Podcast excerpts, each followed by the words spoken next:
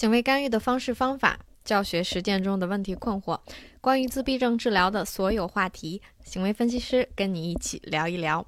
Hello，大家好，欢迎收听 ABA for Life 的第四十五期节目，我是凯迪。嗨，大家好，我是思慧。那下个周呢，我们 MyStar 的平台就要上线一个新的系列课程啊，它是针对于教学负责人而开设的一个研修班，啊，帮助我们的机构的管理者啊，还有我们的机构的督导老师们。提高一个我们作为教学督导最重要的核心技能。嗯，是的，大家可以期待一下啊！特别是有兴趣的老师，我要提醒一下，最近一定要关注啊我们 MyStar ABA 的公众号，千万别错过即将要到来的一些优惠活动。嗯，那今天呢，我们要跟各位聊一个业界非常常见的现象。那大家从这个题目也可以看出来，就是一我们特教机构老师跳槽的这个现象。其实跳槽这个现象在中国、美国都是一样的，在美国这跳槽率也非常高。那包括我跟思慧在中国跟一些机构的这个负责人聊天的时候，他们都会表示说，呃，这个机构老师的跳槽这个现象是我们面临的一大难题之一。因为老师一跳槽，等于我们之前的培训呀，跟这个呃学生的这些课程的连续性啊，都受到了一些阻碍。嗯，所以嗯。这是一个非常常见的现象。那我们今天，我跟思慧也要开诚布公的跟各位聊一聊，我们当年在做一线老师的时候，我们一共跳槽了几家机构，然后呢，我们主要的跳槽原因是什么？那接下来呢，呃，也就是今天我们的重头戏，就是我们会在经历过这些 跳槽的这些呃这个事件之后，会提供一些给。大家的一些解决方案，怎么样把老师的跳槽率降低？怎么样让老师在一份工作中，呃，觉得更加开心，呃，会留在这个工作中久一点？嗯，好，那我要来问一下思慧，你一共跳槽了几家机构？那你的跳槽原因是什么？呃，一定要这样曝光一下吧？好的，那我回忆一下，从呃大学毕业之前，我是在呃做这个 RBT，然后毕业之前跳了一家，然后在最后的这家变成 B 四毕业之后又跳了一家，所以一共是跳了两回，一共是工作了三家机构。然后我当时这个原因呢，呃，第二次呃就是跳的第二次的时候，是因为因为当时我 B 四毕业马上就要。考试结束了，我我肯定就是要开始进行一个不太一样的这个角色投入到这个工作当中。但是我认为我的单位没有和我一起做这个打算，没有一起做好这个准备，就是呃说白了就是没人指导我应该做点啥，基本全靠自己悟，就是没人培训我。呃，你看你作为 B、C 毕业之后，是不是呃你要做很多的家长培训？呃，你跟员工之间怎么沟通？你怎么样帮助孩子设计一份 IEP？那这些。我希望有一个老师带着我，但是没有。我觉得这个培训的方面的缺失是我跳槽的最主要的原因。那我跳了之后，很幸运的是，我有一个非常好的指导老师，他帮助我从我刚刚变变成一名 B 四毕业之后，跟我一起带第一个个案，手把手的教我怎么样去给孩子设计呃教学项目啊。包括第一次我去入户做干预的时候，呃，我的导师也是跟我一起面对所有的问题。我认为这个帮助对我来讲是比任何的薪资。可能对我来讲都要重要，这是我的原因。我想问一下，那你跳了几次？然后是什么主要原因吗？好，那我其实比你多离职过一次，就是我跳了三次。那呃，我总结了两个原因哈，两个最主要的原因。第一个呢，就是很常见的，呃，也很诚实的跟大家说，第一个就是薪资呃低于业界平均水平。那这个肯定没得说，你做一样的工作，但是，呃，除非这个工作有一个特别特别大的优点，那我觉得，呃，肯定没有很多人会想留在一个薪资低于业界平均水平这样的一个岗位上。是的，那第二个呢？呃，是我不太喜欢我当时一起工作的上司。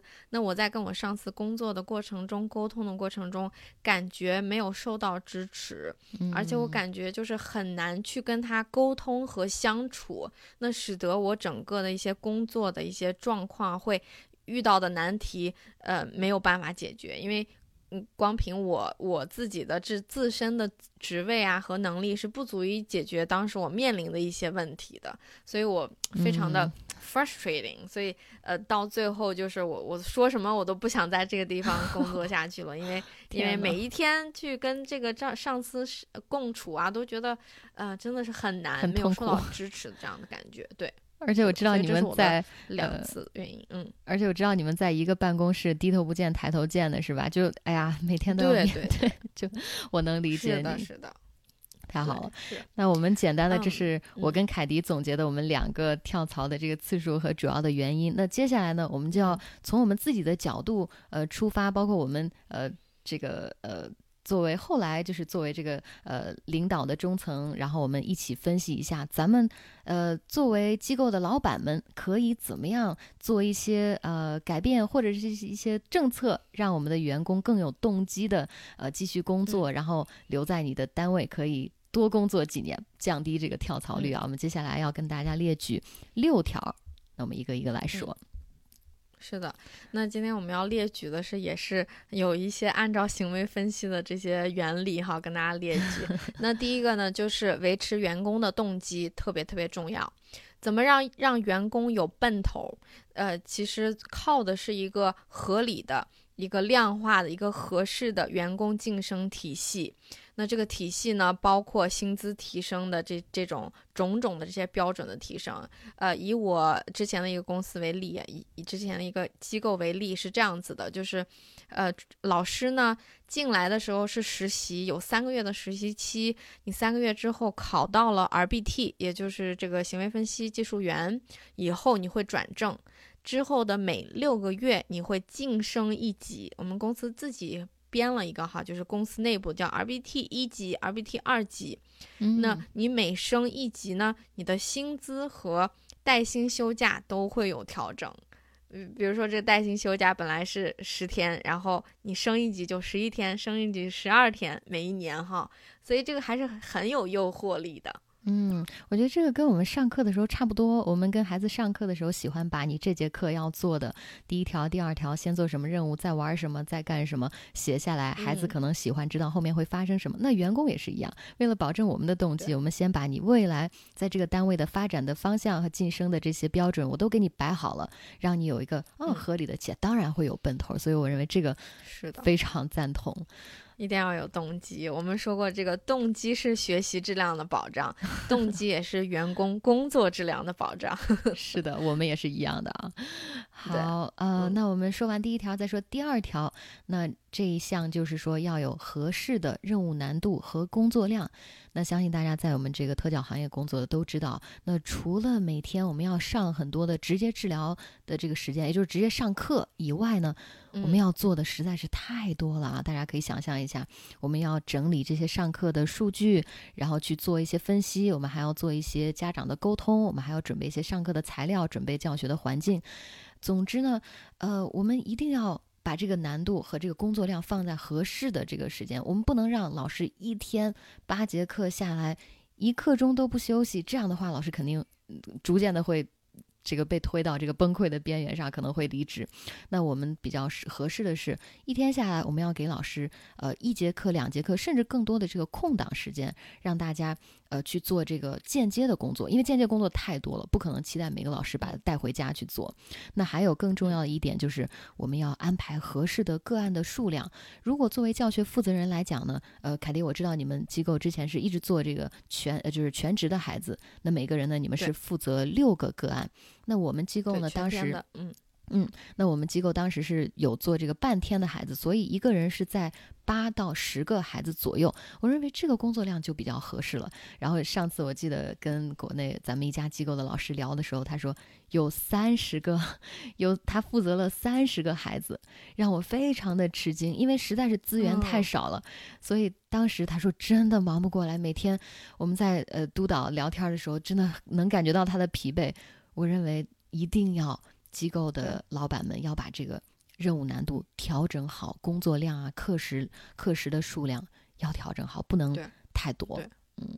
是的，三十个有点有点夸张，我觉得是的，还没有经历过三十个。好好的，那下面两个呢，我们就要谈谈强化。那第一个呢，我要跟大家介绍，也是我们第三点是固定比率强化。那这些。小点子呢，都是以前我们经历过的，或者是你可以有什么样的这个给你的员工、给一线老师固定比率强化的这些 idea、这些方法。那除当然是除了工资以外，哈，除了工资以外，我们可以每隔呃每隔一段时间，比如说每个月来一次部门的聚餐。呃，机构的聚餐，让所有的老师一起放松一下，这是我我之前的一个公司的做法哈，大家都特别特别期待每个月一次的公司聚餐，然后公司大家呃公司会发一些，就是呃去一个。呃，餐厅你随便点啊，一一个人一张餐票啊，一一个人一两张饮料票啊，所以大家都很开心的。那除此之外，我的团队，我的小团队哈，呃，十来个人，我们每个月还会有一次团队外出的 Happy Hour，也是我们的狂欢时段。也是公司买单吗？我。呃，有一部分，这个是一部分公司买单，然后一部分大家就是出钱，然后呃，也是我们可以聚餐，可以逛街，可以吃饭，还可以去打高尔夫，所以这是我们呃我们团队非常非常喜欢的。那除此之外呢，呃，之前的一个机构，呃，它还会有这样的做法，就是在每一周的每每一天，哪一天哈，会固定的提供给所有的老师的免费的早餐和午餐。那每每个星期不同的样式哈，呃，其实这个早餐和午餐，大家觉得啊，就是早餐午餐嘛，有什么？如果你每个星期每一的一天你都去提供，而且我们面向的这个群体，我们的呃，特别是在我的诊所，很多一线的老师刚刚大学毕业，没有什么存款，这个这个引诱真的是非常非常 呃，这个强化非常大的。你说这些时候固定比率的，嗯，你说这些东西的时候，我就在反思，为什么你说这些我们单位都没有？对，是不是有一种想要那个离职的感觉？所以这强化的效应非常大。那再给大家介绍一些不固定比率的强化，你可以给你的员工怎么做呢？啊，奖金那就不用说了。呃，我记得有一次我们公司呃找到了一个合伙人，然后这个合伙人说啊，我要我有一笔这个奖金要发给所有的这个员工，让激励大家好好工作。就我们无缘无故，也不是什么节日，也不是什么年终，就得到了一笔奖金，大家超级超级开心。对，是的。那还有一些时不时的小零食。嗯，时不时的，我我们会买一些小零食给团队，或者是呃，我的上司会给我们去这个呃鼓励我们的一些小零食。还有记得我一次，我有一次这个给我的团队做了炒中国的那个炒饭蛋炒饭，他们超级超级 开心，呃。我觉得中国蛋炒饭很简单，我就把我家里的东西就融在一起，就炒一下就可以了。但是对美国人来说，哇，好好吃啊！我们都不会做，好好吃，好开心啊！嗯，所以这些小小的奖励呢，其实看起来很小，其实它还是会有很大的强化效应的。我除此之外，我会给我自己的 RBT。设置一些小的工作目标，啊，比如说我会做过这样子的一件事情，就是我每个星期会查一下一个孩子的数据。那这个数据呢，我有可能是在工作会议中强调了，比如说他现在眼神不好，我们要要呃，一定要给他很多很多的机会去练眼神接触。